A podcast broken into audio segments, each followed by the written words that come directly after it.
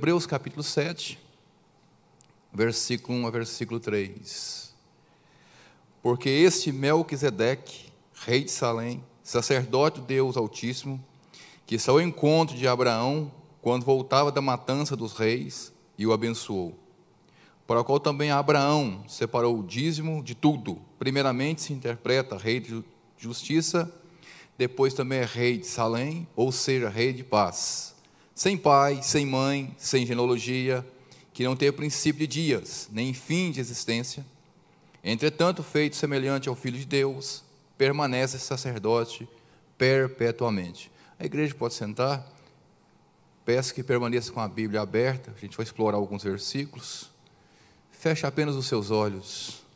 Deus, obrigado por mais uma oportunidade que nós estamos tendo nesse domingo de juntarmos, congregarmos para adorar ao Senhor em espírito e em verdade.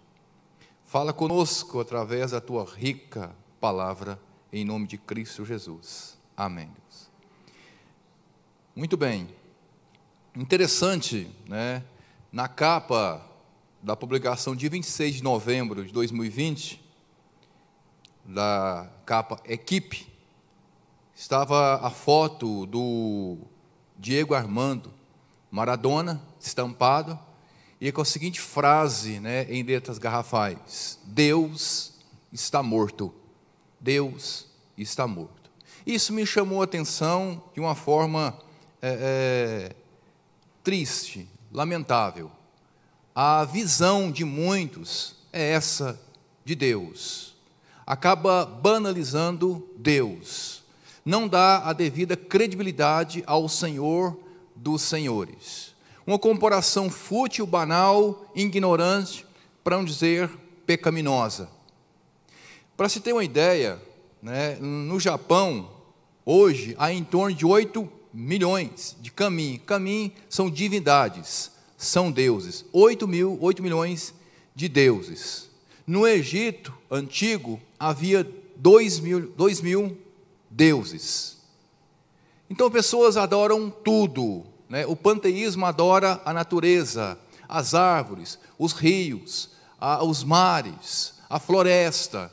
E assim, sucessivamente, há um gama, um leque extensivo de Deus, com D minúsculo, para tudo e para todos. Mostra-se também que o ser humano é um ser religioso, é um ser que quer buscar algo no oculto, no escondido, ele quer se agarrar em algo para ter estabilidade. Uns prostram diante de tantas coisas que não têm sentido. E nós falamos, que absurdo, que aberração. Há dois pontos: podem estar cegos espiritualmente, ou porque insistem e persistem, mesmo sabendo da verdade, mas persistem e insistem em continuar no erro. E quando nós olhamos para esse magnífico texto, né, o autor, ele fala com muita propriedade, ele escreveu com muita né, convicção esse capítulo 7. Ele direciona os judeus, mostrando os mesmos que eles precisavam entender compreender e ter em mente e no coração que havia apenas um Deus que estava acima de tudo e de todos, um ser superior, Cristo Jesus. E ele fala nesse maranhado, esses 28 versículos do capítulo 7, é isso.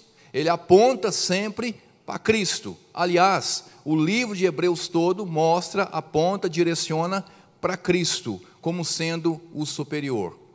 Dos capítulos anteriores que nós estudamos, que nós vimos, a respeito de Cristo, agora no capítulo 7, ele vai falar de uma forma muito enfática, como Cristo superior, superior a todos. E é isso que eu quero falar com os queridos nessa escola dominical. A superioridade de Cristo, a superioridade de Cristo. E nós vemos bem estampada nos versículos que nós acabamos de ler agora, do versículo 1 a 3, onde fala que Deus, que Cristo está acima, Ele é o Rei, Ele está acima de todos os reis, Ele é o Rei dos reis, Senhor dos senhores. E se observarmos bem, o autor ele começa falando de Melquisedeque. Apenas dois lugares no Velho Testamento que nós vamos deparar com esse nome. Né? Em o outro, Gênesis 14, versículo 17 ao 24, e depois o Salmo 110, versículo 4, que fala de Melquisedeque. E nós não sabemos a origem desse homem, a sua genealogia, de onde ele veio, onde estava indo, o que estava fazendo. O que se sabe que a Bíblia é silenciosa ao ponto apenas de dizer que ele era rei de Salém. Ele era rei, uma pessoa importante. Mas, segundo os estudiosos, segundo os teólogos, aponta-se para Melquisedeque como retrato de Cristo, como sendo Cristo acima de tudo e de todos. E nós vemos algumas particularidades que o autor destaca nesses versículos que foram lidos. Ele destaca a elevação de Melquisedeque, ou seja, ele era chamado de sacerdote do Altíssimo. Não tinha nomeação nenhuma da sua família, não tinha nenhum parentesco. Ele recebeu o sacerdócio da próprio Deus, das próprias mãos de Deus. Outro ponto que destaca aí no versículo 1 é ele abençoou Abraão. Isso é um fato interessante. Quem era Abraão? Abraão era o pai da nação de Israel, é o pai de todos os crentes. E Melquisedeque o abençoa. Outro ponto, no versículo 2, Melquisedeque é sacerdote e rei. Seu nome, Melquisedeque, significa Deus e justiça. Salém aí é o nome da cidade, significa rei e paz. Então, fazendo a junção, nós vemos que, além de sacerdote, rei, ele ocupava esses dois cargos. E quem é, acima de tudo e todos, que ocupa? Deus, Cristo Jesus. Indiscutivelmente ele é sacerdote e ele é rei. E o versículo 3, a parte B, ele fala que o seu sacerdócio é perpétuo, é contínuo, ou seja, vitalício, é o próprio Jesus Cristo. Então nós compreendemos que ele destaca esse homem, Melquisedeque, mostrando Cristo Jesus, o Rei dos Reis, Senhor dos Senhores. E alguns versículos que me chamam muita atenção quando se remete a essa realidade incontestável de Cristo Jesus. Por favor, alguém leia 1 Timóteo, o capítulo 6 e o versículo 15.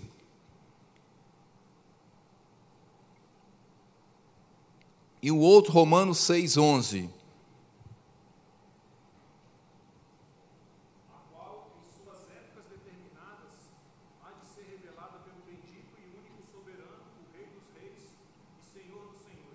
Muito bem. Romanos capítulo 6, versículo 11.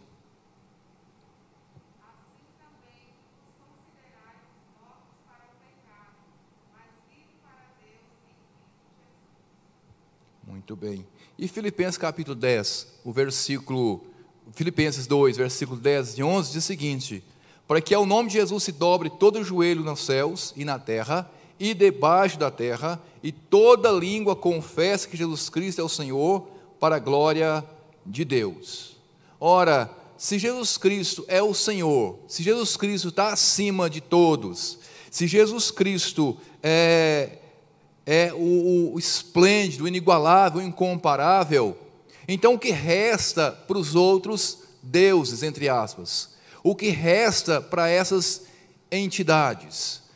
Resta se dobrar diante dos joelhos, né, diante do Senhor. E aí a gente pergunta: onde está Maomé, onde está lá Buda, Gandhi, aonde está as variedades de homens que se intitulam como os bambambãs da história? Eu fico olhando esse texto imaginando uma forma muito clara de como as pessoas se prostrarão e reconhecerão Cristo Jesus. E nós vemos que o autor aqui de Hebreus, que para mim né, é o apóstolo Paulo, mostra com clareza que todos se prostrarão diante de Cristo Jesus. Todos confessarão Cristo Jesus. Veja só, sem pai, sem mãe, sem genealogia, que não teve princípio de dias, nem fim de existência, entretanto, feito semelhante ao Filho de Deus, permanece sacerdote perpetuamente, único, exclusivo. E aí nós vamos para o outro ponto, do versículo 4 até o versículo 10, que vai falar a superioridade de Cristo como ele sendo que está acima de todos os sacerdotes. No versículo 4 ao versículo 10, o autor ele aborda isso, que o Senhor está acima de todos os sacerdotes. É válido lembrar que no Velho Testamento o papel do sacerdote era importantíssimo, era indispensável. É, era alguém que tinha credibilidade, que tinha realmente a responsabilidade de representar o povo diante de Deus. Ele levava a Deus né, a, a, o, como um representante do povo para que Deus perdoasse aquele povo. O povo havia errado, o povo havia pecado, e ele fazia o sacrifício e automaticamente ele tinha essa liberdade de conversar com Deus. Não era qualquer um. Então nós vemos que era uma pessoa muito importante. Somente o sacerdote tinha permissão de Deus para entrar no Santo dos Santos, uma vez por ano. Mas ele não entrava aleatoriamente, havia um preparo.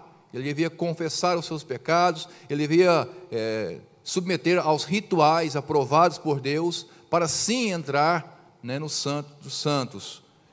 Embora que nós vemos a importância toda do sumo sacerdote, do sacerdote, no Velho Testamento. E Cristo Jesus, aqui nesses versículos, é falado, retratado, relatado como que está acima dos sacerdotes. Embora que nos dias atuais nós vemos alguns homens que se intitulam líderes, que se acham que são sacerdotes e que agem como os tais no Velho Testamento, aonde o membro da igreja, ele tem que pedir permissão a ele para tudo.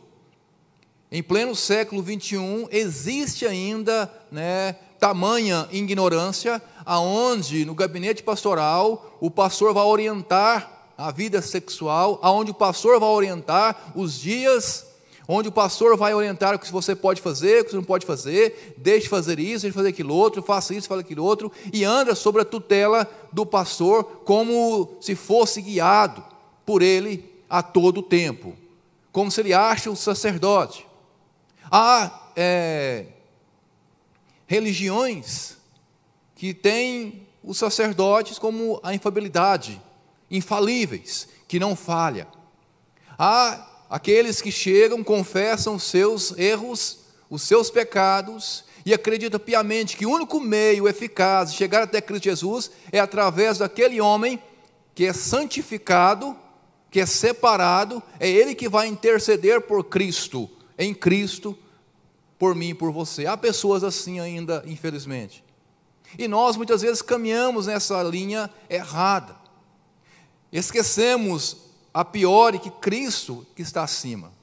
O sacerdócio foi importante? Foi, no Velho Testamento. Ele fez a diferença, e muito, e como fez diferença. Mas hoje nós temos Cristo, a liberdade em Cristo Jesus. Porque é um só Deus e um só mediador entre Deus e os homens.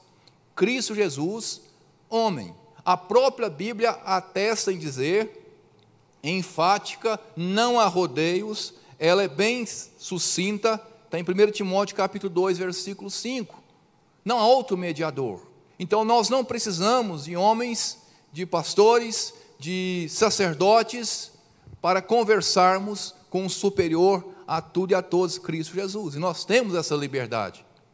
Não precisamos de outros viés, de outros caminhos, nós não precisamos de terceiros ele é superior. E nós vemos isso quando ele fala no versículo né, de número 7. Evidentemente, é fora de qualquer dúvida que o inferior é abençoado pelo superior. E quem aqui o, o autor está falando que é superior? Cristo. O inferior é abençoado pelo superior porque aquele ainda não tinha sido gerado por seu pai quando Melquisedeque saiu ao encontro deste, ou seja, Cristo acima, Cristo, o próprio Deus. Não é um homem comum. Sobrepõe a tudo e a todos. E um fator que nós não podemos esquecer, algo que nós não podemos deixar de lado.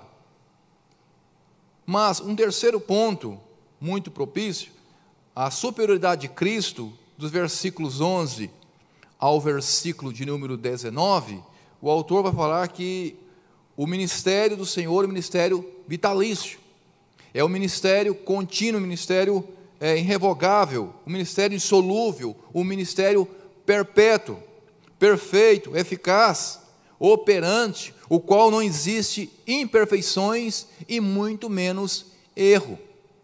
E se nós fazermos uma comparação com o ministério né, do homem, do sacerdote no Velho Testamento, nós vamos é, chegar num denominador comum. O homem é falho, o homem comete erros, o homem é imperfeito. Só que o ministério de Cristo é perfeição do início, né, até a eternidade. É perfeito, constantemente perfeito. Não há variações. O versículo 23 né, é magnífico. E na verdade, aqueles foram feitos sacerdotes em grande número, porque pela morte foram impedidos de permanecer. Ou seja, o ciclo se findava. Ali havia um sacerdote e automaticamente após a sua morte surgia-se outro, era levantado outro da sua linhagem e colocado como sacerdote. E assim sucessivamente. Os longos anos, né, é, vinham, adoecia, morria, colocava outro. E Cristo não, é contínuo. Não tem como tirar Cristo e colocar outro. O homem é imperfeito, o sacerdote era imperfeito. Como nós vimos, nós já sabemos que quando o sumo sacerdote ele ia adentrar no Santo dos Santos, ele havia de se purificar, ele havia se de pedir né, perdão, ele havia de redimir-se na presença do Senhor e cumprir todos né, métodos deixados e exigidos por Deus, e assim ele estava purificado e assim ele podia adentrar. Romanos capítulo 10, vers... capítulo 3, o versículo 10 diz: Como está escrito, não há justo nenhum sequer. Ora, então, se a Bíblia é clara em dizer se não há justo nenhum sequer, né, parte do pressuposto que somente Cristo, que é perfeito, inigualável, incomparável, ah, Clésio, nós sabemos isso, que bom que nós sabemos, mas o erro é que nós esquecemos, o erro é que nós damos tanta credibilidade como deveríamos dar, o erro é que nós não atentamos para esse fator que faz toda a diferença.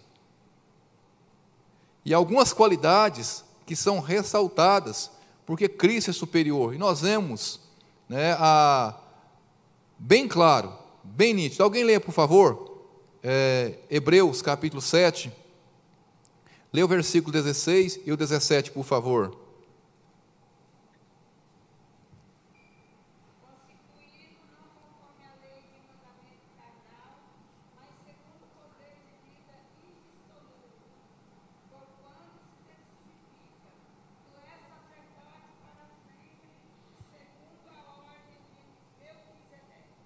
Sacerdote para sempre. Ou seja, não há como tirar Cristo para sempre. E nós vemos que, se Cristo é para sempre, é o único capaz de perdoar, de redimir, de limpar os meus e os seus pecados. É João capítulo 1, versículo 29. No dia seguinte, João viu Jesus que vinha para ele e disse: Eis o Cordeiro de Deus que tira o pecado do mundo. Então não existe homem que consegue fazer isso. Não existe teólogo, estudioso, não existe é, pastor, não existe homem nenhum que vai conseguir tamanha eficácia. Não existe homem que fala: olha, você está perdoado, mas você tem que pagar a penitência tal vezes tal. Não existe isso. É fora de cogitação. É antibíblico. É por meio de Cristo Jesus que vamos alcançar né, a, a salvação e no que implica o que o texto fala, que ela é superior e que vai limpar a mim e a você. Seu sacerdote é divino, porque foi dado pelo próprio Deus. Cristo possuía um poder superior a tudo e a todos. E em Cristo há esperança. Embora que existe um adágio popular totalmente antibíblico, né? Quando diz a esperança é a última que morre. Errado, é erradíssimo. A nossa esperança está viva e ativa, operante eternamente, Cristo Jesus. A nossa esperança não morre. A nossa esperança, ela está contínua. Embora que muitas vezes há momentos de luta, momentos de aflições, de dor, de perseguições, de perdas irreparáveis, há momentos de luto, de dissabor, há notícias que nos deixam alarmados, mas nós não podemos perder a esperança.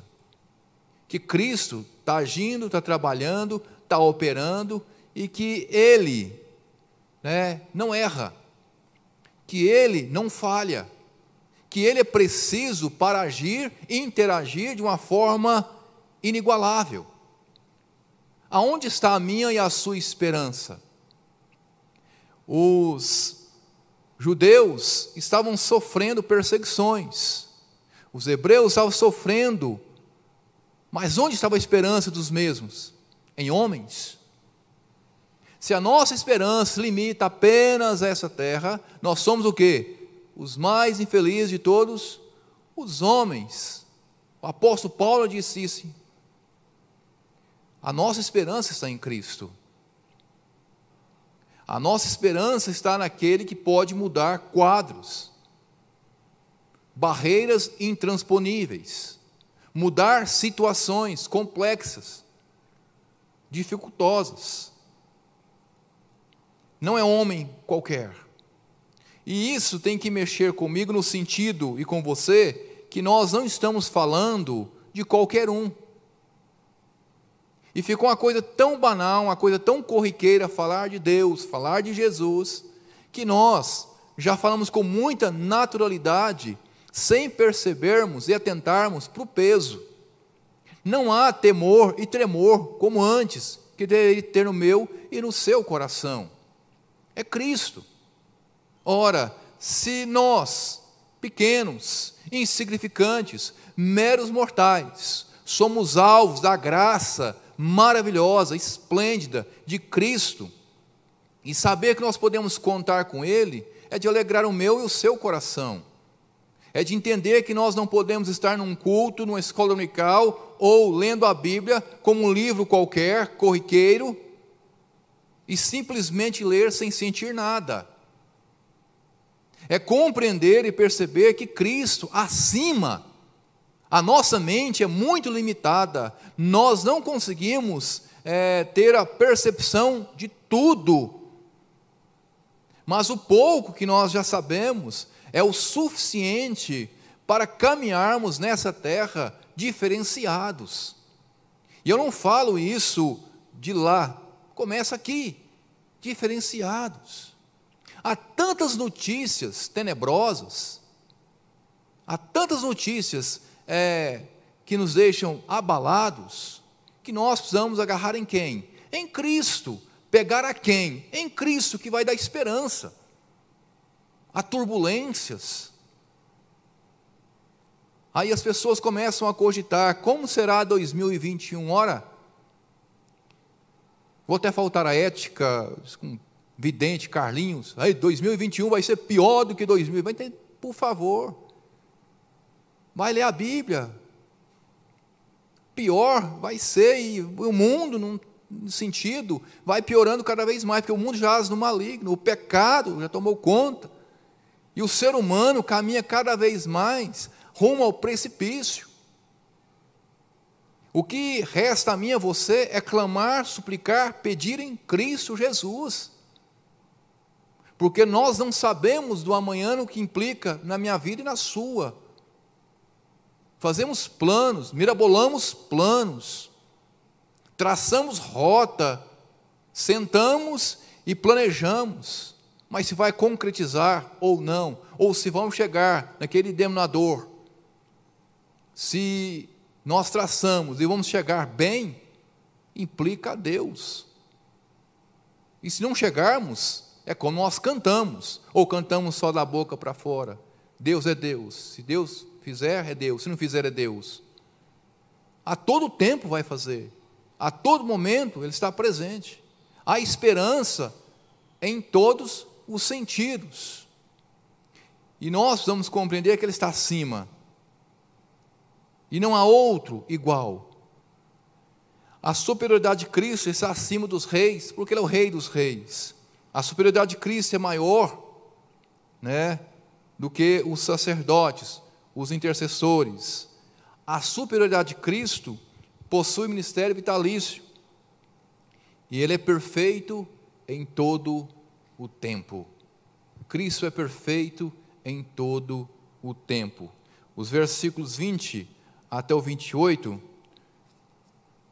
ele fala isso. Dos versículos 20 até o 28, o autor ele trabalha exclusivamente essa área sobre a perfeição de Cristo. Então nós podemos dizer, se ele é perfeito o tempo todo, ele é inigualável, incomparável, imutável, não há oscilações, não há variações. É, não é como um homem qualquer, como nós. Não sei se acontece com você. Tem dia que acordamos radiantes, acordamos felizes, rindo para as paredes, rindo à toa, parecendo um bobo alegre. Mas tem dia que acordamos mal. Tem dia que não queremos nem levantar da cama. Não olha para mim. É igual o na Missão Vida, um rapaz, você fala assim, bom dia, eu falava, bom dia que nada, o dia que terminou, espero o dia terminar que eu te falo se ele é bom ou não. Tem dia que acorda uma pilha, né? Oxi. Mas Deus não varia, não oscila, Ele continua como Ele é, sempre. Isso é maravilhoso. Ah, hoje eu acordei de mau humor, hoje eu vou matar fulano e ciclano. Ah, hoje não vou fazer absolutamente nada. Pode clamar, pedir, suplicar, que eu não vou fazer nada. Não, mas hoje eu acordei bem, hoje eu vou. Sem contar que Deus não dorme, nem dormita o guarda de Israel. Alguém lê Tiago capítulo 1, versículo 17, por favor? Tiago 1, versículo 17.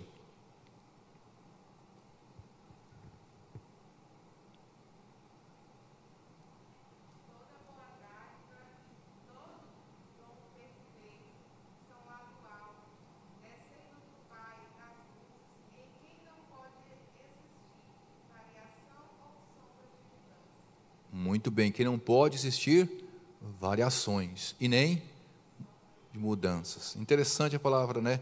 Não pode, né? Então, porque Deus não é homem, porque Deus não é como eu e você, que somos dotados de sentimentos, de emoções, ou sofremos muitas decepções. Não é assim. Que maravilha servir um Deus dessa forma.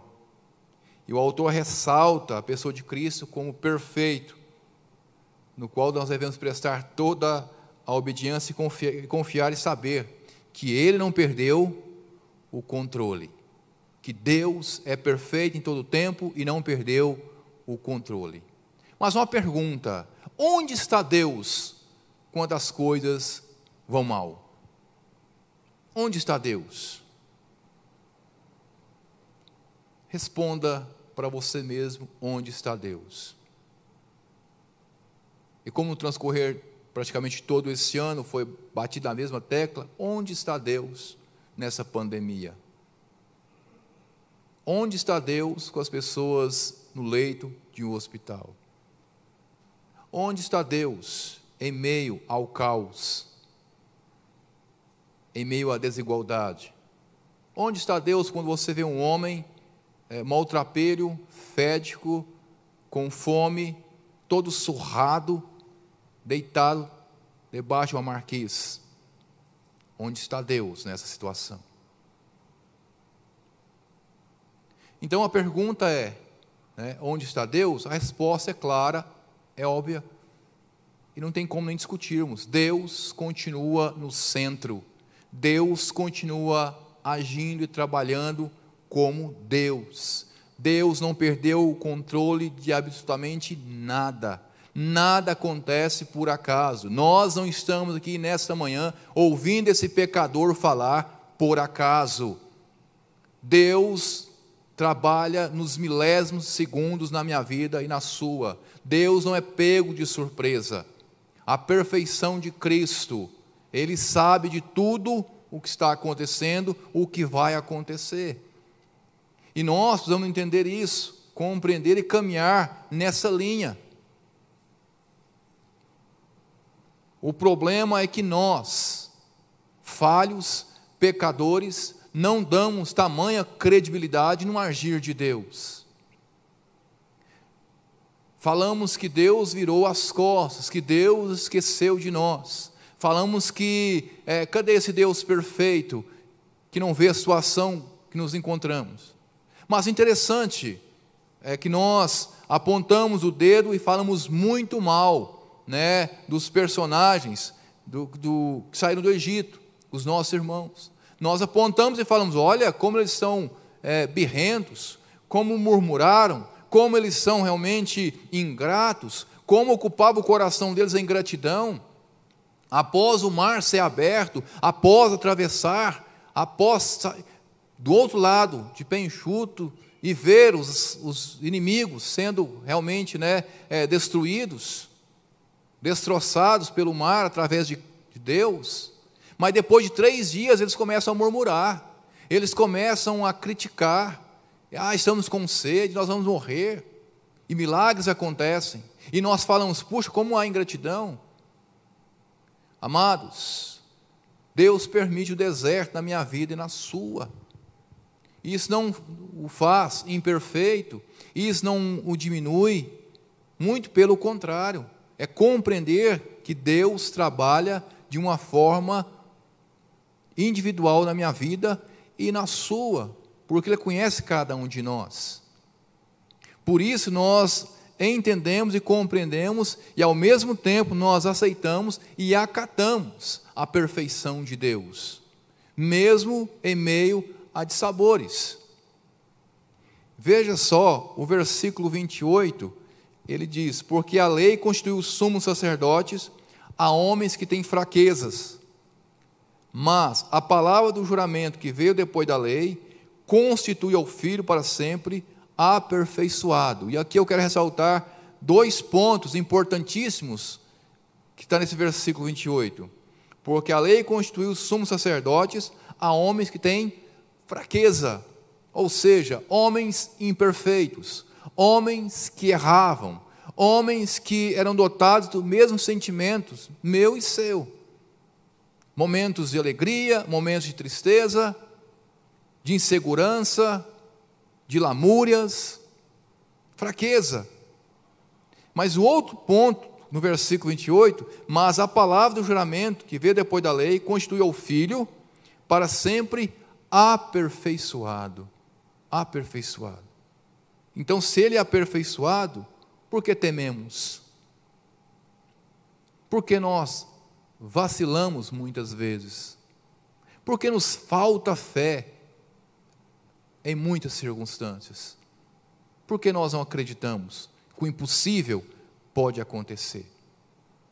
Ora, nós não servimos a homens, nós não prostramos diante de homens, nós não adoramos homens, nós não colocamos toda a nossa confiança em um homem que se intitula como o grande, como superior, como o que pode falar e as coisas acontecer.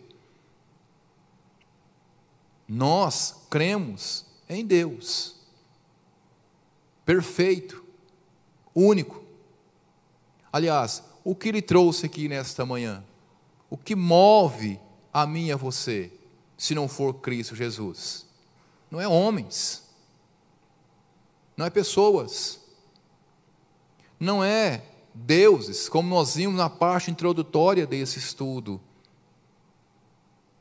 Porque Ele está acima. A sua perfeição é, tem que nos constranger. Porque nós não somos perfeitos. Ele é perfeito. Em Cristo, Ele é perfeito. Jesus, perfeito. Muito bem. A superioridade de Cristo, que está acima, né? dos reis, porque ele é o verdadeiro rei, ele está acima dos intercessores, dos sumos sacerdotes, ele possui ministério vitalício, é perfeito em todo o tempo. Então nós precisamos reconhecer a superioridade de Cristo sobre tudo e todos. Sobre tudo e todos. Vamos orar para encerrarmos esse escola unical. Falta um tempinho ainda, mas o que tinha para falar foi falado. Feche seus olhos, vamos orar. Deus, nós te glorificamos pela tua palavra nesta manhã, uma palavra rica. Eu reconheço quem eu sou, nada, mas o Senhor é tudo. Nos ensine, nos leve a cada dia a ter uma sede, uma fome de ler a tua palavra e aplicá-la ao coração. Para não sermos ludibriados, driblados pelas pessoas maléficas, para não sermos enganados pelas heresias que são semeadas nos dias de hoje. Fortaleça-nos, ó Pai, como homens e mulheres do Senhor, como igreja viva e sempre esteja ativa para operar segundo o teu querer, segundo a tua vontade. Nos ajude, ó Deus, a sermos crentes destemidos, a crer no Senhor em qualquer circunstância adversa, que nós possamos entender através da tua palavra que o conforto venha do Senhor e no Senhor. Em nome de Cristo Jesus. Amém.